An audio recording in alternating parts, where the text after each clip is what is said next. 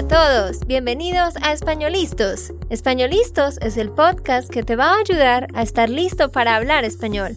Españolistos te prepara para hablar español en cualquier lugar, a cualquier hora y en cualquier situación. ¿Recuerdas todos esos momentos en los que no supiste qué decir? ¿Esos momentos en los que no pudiste mantener una conversación? Pues tranquilo, Españolistos es la herramienta que estabas buscando para mejorar tu español. Dile adiós a todos esos momentos incómodos. Entonces, empecemos. ¿Estamos listos? Yo soy Andrea, de Santander, Colombia. Y yo soy Nate, de Texas, Estados Unidos. Hola, ¿cómo estás? ¿Cómo te va en el día de hoy? Estamos en el mes de octubre de 2021 el tiempo está volando. Hoy vamos a hablar de Mary Curie. No sé si estoy pronunciando bien. Bueno, en inglés no, Marie Curie. ¿Cómo se dice en inglés? Yo creo que Marie Curie. Bueno, ella, una gran mujer en la historia, nacida en Polonia, quien hizo varios descubrimientos interesantes con su esposo y gracias a lo que ellos descubrieron, se hicieron varios avances en la ciencia. Entonces, hoy vamos a estar hablando de esta gran mujer y de hecho ya en un podcast anterior habíamos hablado de ella y cuatro mujeres más muy influyentes en la historia. Tú puedes ir a escuchar el podcast 226 que se llama Las cinco mujeres más influyentes.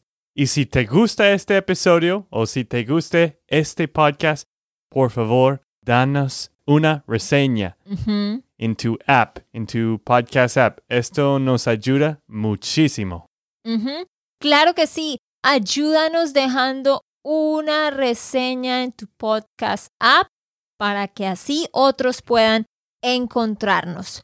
Así que vamos a empezar.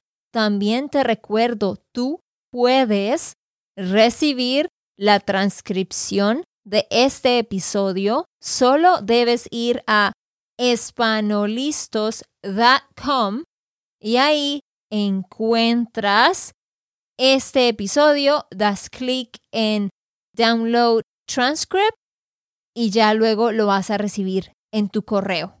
Pero de hecho, puedes dar clic en donate, donar, y si donas para nuestro trabajo, vas a recibir todos los transcripts de todos los episodios desde el episodio 20.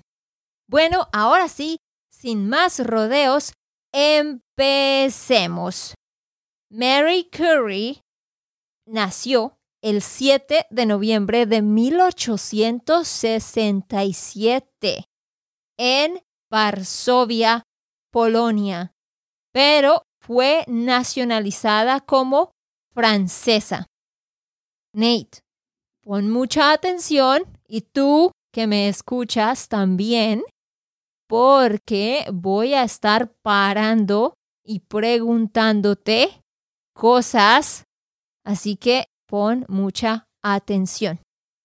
Ella fue la quinta hija de esa familia.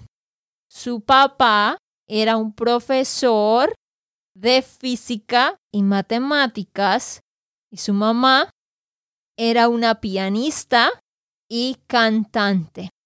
Así que ella fue la quinta, es decir, la menor de cinco hijos. Tenía cuatro hermanos mayores. Pregunta. Ok. ¿Dónde nació ella? En Polonia. ¿En qué ciudad? Uy. Ah, no pusiste atención. El nombre de la ciudad no sé. Varsovia. Varsovia, Polonia. Ajá. ¿Y qué hacía su papá? ¿Era un físico? Bueno, sí, profesor de física. Profesor de física. Ok. ¿Y, de qué más? No sé. Date. Pon atención, profesor de física y matemáticas. Bueno, algo importante, eh, su familia, ellos pasaron por un periodo muy complicado porque ellos perdieron sus propiedades y tuvieron muchos problemas económicos y por eso los hijos, María y sus hermanos, luchaban mucho para salir adelante.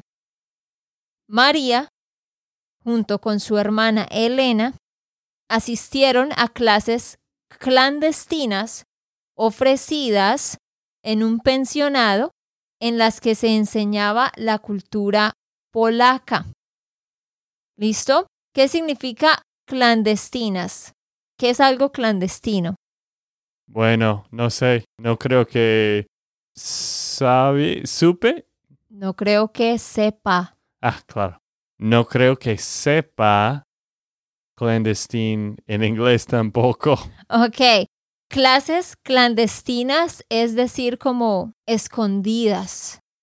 O sea, estas clases eran dadas en un lugar escondido donde nadie podía ver, porque esto fue en el tiempo donde estaba sucediendo toda esta locura en contra de los polacos y como que no querían que la cultura polaca eh, siguiera surgiendo o se expandiera. Y por eso ahí les enseñaban a estas niñas sobre la cultura polaca. Su padre fue despedido por sus supervisores rusos. Sí, él tenía unos supervisores rusos en su trabajo y él fue despedido, fired, a causa de su sentimentalismo polaco. Él tenía como, era muy patriota, ¿sí? Tenía un gran sentimentalismo polaco. Y eso a sus supervisores rusos pues no les gustaba. Y por eso lo despidieron. Y por eso él tuvo que conseguir otros trabajos donde le pagaban menos. La familia también perdió mucho dinero en una mala inversión que hicieron entonces vemos que ella no tuvo una niñez muy cómoda o muy feliz porque había muchas dificultades en la casa, ¿no? Entonces, esto para que lo tengamos en cuenta, que muchas veces las personas que llegan más alto, que logran más, son de hecho las personas que tuvieron que sufrir más también. A veces las personas que nacen y crecen con mucha abundancia y comodidad, sencillamente se acostumbran a eso y se quedan ahí y no se esfuerzan por hacer más. Pero vamos ahorita más adelante a ver las cosas que ella descubrió y logró y cómo eso impactó al mundo. Y es interesante ver pues de dónde venía ella. Sí, yo creo que este es un muy buen punto porque esto es algo que he notado también en las biografías y, las personas de éxito. Muchos de estos casos son personas que han tenido una juventud muy difícil, algo así. Es algo que ellos usan para superar la vida. Y no es en todos los casos, obvio que hay personas que vienen de abundancia y todo esto. Quizás es más fácil pero también me encanta historias como esto cuando hay personas que vienen del abajo hasta el, no sé cómo se dice. Sí, ajá, que personas que vienen de abajo y llegan muy alto. Que llegan muy alto, que tienen mucho éxito en la vida. Bueno, vamos a parar para unas preguntas, Nate. ¿Cuántos hermanos tenía ella? Fue como cuatro o cinco. Cuatro. Cuatro. Y ella era el menor. La menor. La menor. Con ella en total cinco. ¿Cuál fue la palabra que aprendimos que significa algo escondido que no está a la vista del público?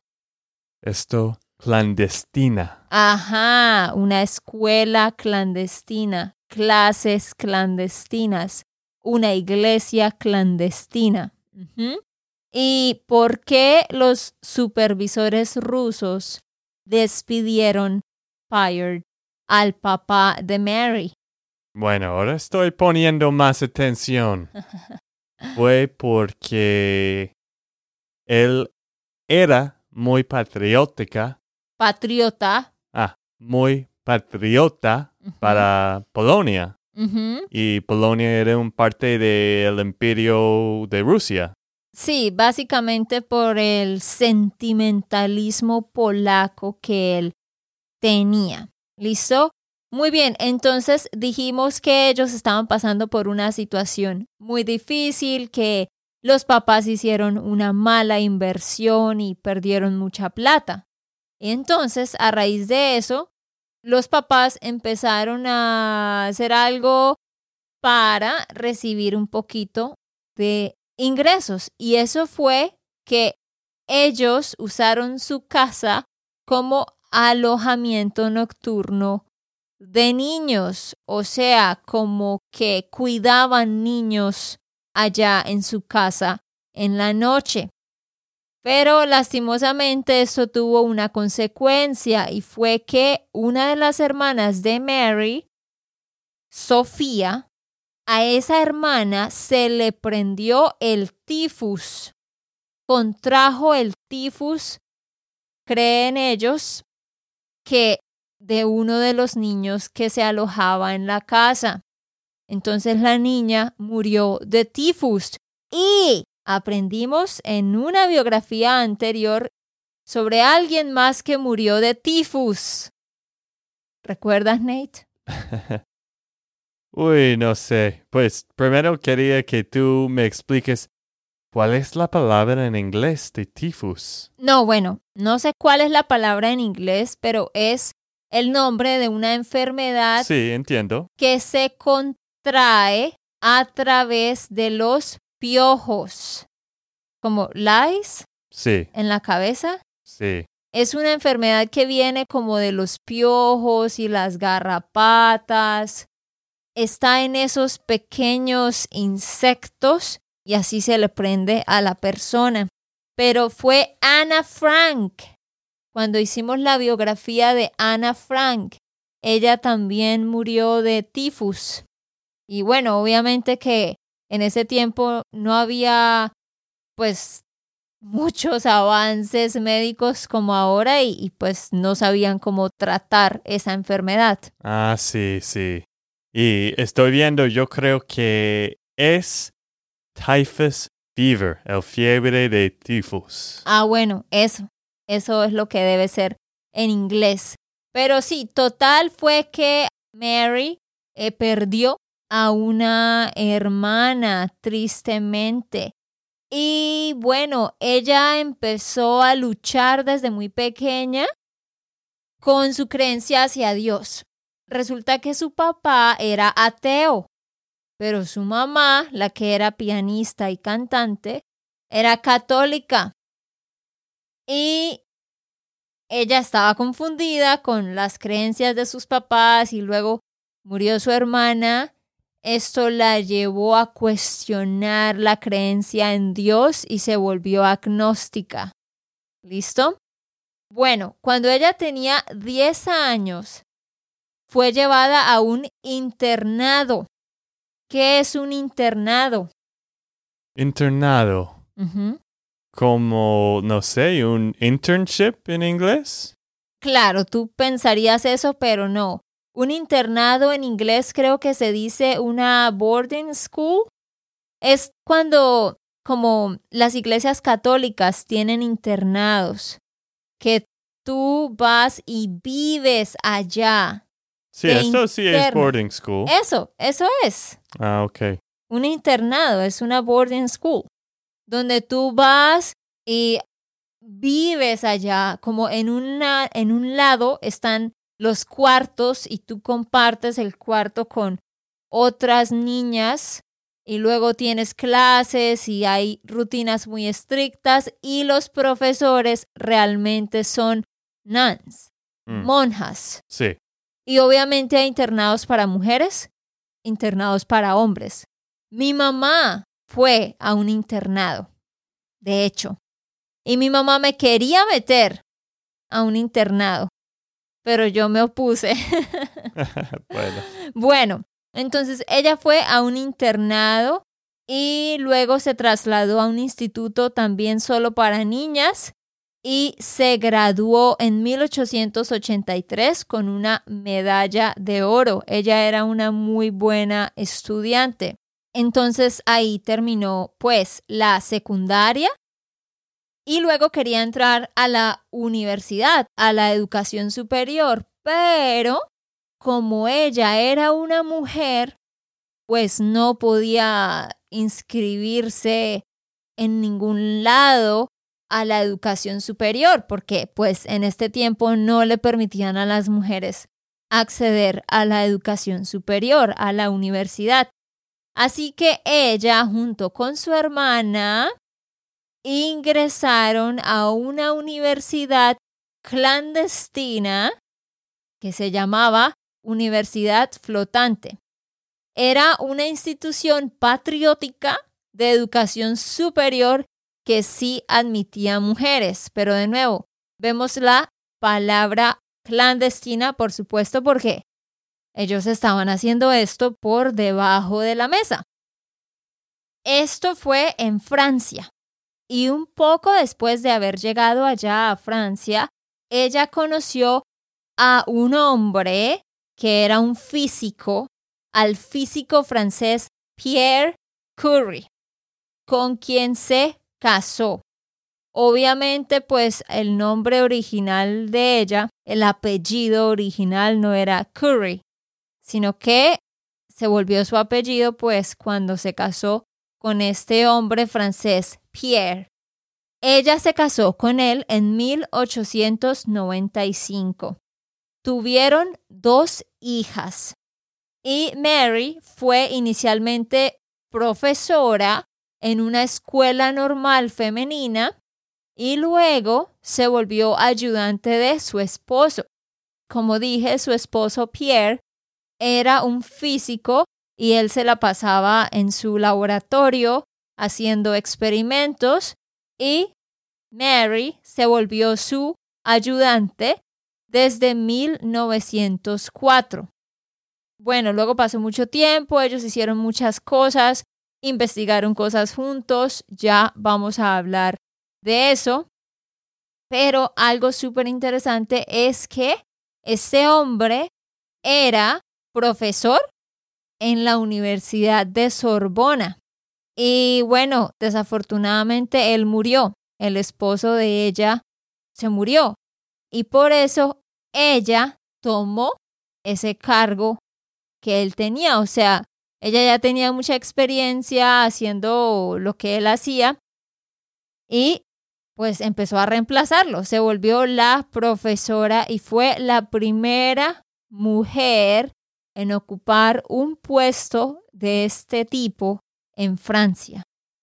¡Wow! ¡Qué impresionante! Sí, una mujer muy inteligente. Bueno, antes de seguir y hablar de lo que ella descubrió, las investigaciones que hizo ella y junto con su esposo, preguntas para ti, Nate. ¿De qué murió su hermana? De tifus. Ah, sí, La señor. fiebre de tifus. Ajá. ¿Y a dónde fue a estudiar ella para la secundaria? ¿Eso no fue la escuela clandestina? O sea, eso fue al principio, pero en la secundaria ella fue a un lugar donde ella vivía y estudiaba allá con monjas. Era un internado. Mm, Un internado. Ella fue a un internado. ¿Y cuáles eran las creencias de su papá y las creencias de su mamá? Uy, no sé, no recuerdo esta parte. Dijimos que su papá era ateo y su mamá católica. Y que cuando su hermana murió, ella empezó a cuestionar mucho a Dios y se volvió agnóstica. Otra pregunta más. Ella no pudo asistir a la universidad. ¿Por qué? Porque ella era una mujer. Muy bien. ¿Y entonces qué hizo? ¿A dónde asistió? ¿A qué universidad asistió? No me recuerdo el nombre. A una universidad clandestina. Ah, este clandestina de nuevo. una universidad clandestina que se llamaba Universidad Flotante. ¿Mm? Y bueno, ella luego se mudó a Francia y allá conoció a quién? A su esposo. ¿Y se casaron y tuvieron cuántos hijos? Hmm, creo que dos. Dos hijas, ajá. Buena memoria hoy, Nate, muy bien. Algunas cosas, algunas cosas no. Entonces, los logros. En 1896, Pierre junto con su esposa iniciaron el estudio de la radioactividad. Y al estar estudiando la radioactividad, ellos descubrieron la existencia de dos nuevos elementos. Después de dos años de haber estado haciendo experimentos y estudios de la radioactividad, en 1898 se dieron cuenta de la existencia de esos dos elementos. Uno, el radio, que tiene el número atómico 88 y es altamente radiactivo. Y el otro elemento que descubrieron fue el polonio, que tiene el número 84. ¿Y sabes por qué le llamaron polonio? Pues le llamaron polonio para recordar la patria de Mary. Como ella venía de Polonia y descubrió este elemento, entonces le pusieron polonio. Ah, chévere. Entonces ellos venían haciendo estas investigaciones y luego se murió el señor Pierre. Por eso Mary continuó los trabajos de investigación y de hecho ella fundó un instituto que se llamó el Instituto del Radio. Esto fue en 1914. Y en este instituto ella llevó a cabo o realizó o hizo un profundo estudio de las aplicaciones de los rayos X y de la radiactividad en campos como el de la medicina y consiguió la obtención de numerosas sustancias radioactivas con diversas aplicaciones. Entonces, eso es algo muy, muy importante porque este fue un gran paso, que ella realizó todos esos estudios profundos tratando de mirar, bueno, ¿cómo podemos utilizar los rayos X y la radiactividad en la medicina. Ella fue la que empezó a trabajar con todo eso. ¿Qué más hizo ella? ¿Qué más logró? Pues en 1895 comprobó que los cuerpos ferromagnéticos se transforman en paramagnéticos a partir de cierta temperatura conocida hoy como punto de Curie. Determinó la relación entre paramagnetismo y temperatura, a lo cual se le llamó ley de Curie, y estableció la diferencia entre paramagnetismo y diamagnetismo. Y no me preguntes, Nate, qué significa cada una de estas palabras porque no tengo idea. Me imagino que los cientistas que están escuchando científicos. Ah, sí, científicos que están escuchando este episodio quizás saben, quizás sepan, Ajá, quizás sepan lo que Andrea está diciendo, pero la verdad yo no sé mucho sobre estas cosas de radioactividad o de, de la ley de, de Marie. sí. No, la ley de Curie. Ah, ok. La ley de Curie. sí, sí, esta parte del episodio es más para los físicos, matemáticos, químicos, bueno, todos los que se mueven en ese campo. Todos nosotros los demás ignorantes eh, solo escuchamos. bueno, a ella también se le debe la invención de una balanza de torsión conocida como la balanza Curry, que permite efectuar pesadas de alta precisión. Los esposos Curry fueron galardonados en 1903. ¿Recuerdas qué significa ser galardonado? Creo que ellos recibieron una, un premio. Sí, básicamente, pero es más como recibieron un reconocimiento. Mm, ok. Cuando un país o una entidad galardona a alguien, es, significa que le hace un reconocimiento público por algo bueno que hizo. Ellos fueron galardonados en 1903 junto a Henry Becquerel. No sé si estoy pronunciando bien uh, el nombre, pero Henry Becquerel fue otro físico de esa época y él fue quien descubrió la radioactividad. La radioactividad fue descubierta por Henry Becquerel, pero Pierre y Mary hicieron otros estudios más adelante con los que descubrieron estas otras cosas que ya mencionamos. Ahora, cuando alguien es galardonado puede recibir como una medalla o puede recibir como un título, un diploma, o a veces también les dan premios. Entonces, un premio Nobel, a un premio Nobel también lo llamamos un galardón. Se le puede llamar premio o galardón. Entonces, ellos fueron galardonados con el Premio Nobel de Física por el descubrimiento de la radioactividad. Así que todo inició con Henry Becquerel, pero luego esta pareja de esposos siguieron llevando toda esta investigación a fondo y expandiéndola. Ocho años más tarde, Mary recibió el Premio Nobel de Química en reconocimiento por los trabajos que ella desarrolló en los cuales ella pudo aislar el radio metálico. Y con eso ella se convirtió en la primera persona en la historia merecedora de este galardón en dos ocasiones.